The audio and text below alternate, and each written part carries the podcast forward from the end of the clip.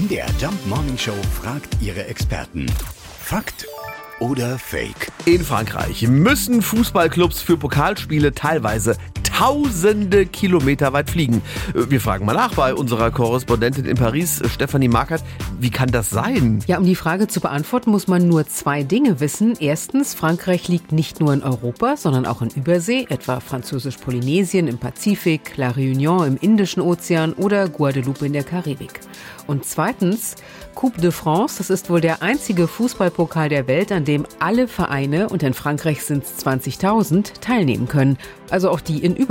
Erst wird regional gespielt, ab Runde 7 aber steigen die Überseeklubs ein und da muss dann tausende Kilometer geflogen werden. Vorteil, der Verband trägt die Reisekosten und so freuen sich die einen auf den Eiffelturm und die anderen auf den Traumstrand. Ein Beispiel, 2020, da saß die Sportjugend des Clubs GS Saint-Pierre von der Insel La Réunion elf Stunden im Flieger. Die Amateure haben noch einen Zweitligisten besiegt und sich in die Herzen der Fans gespielt. Aber im 16. Finale war die Reise dann doch nach Verlängerung zu Ende. Vielleicht, weil die Tropenkicker bei nur 5 Grad einfach gefroren haben.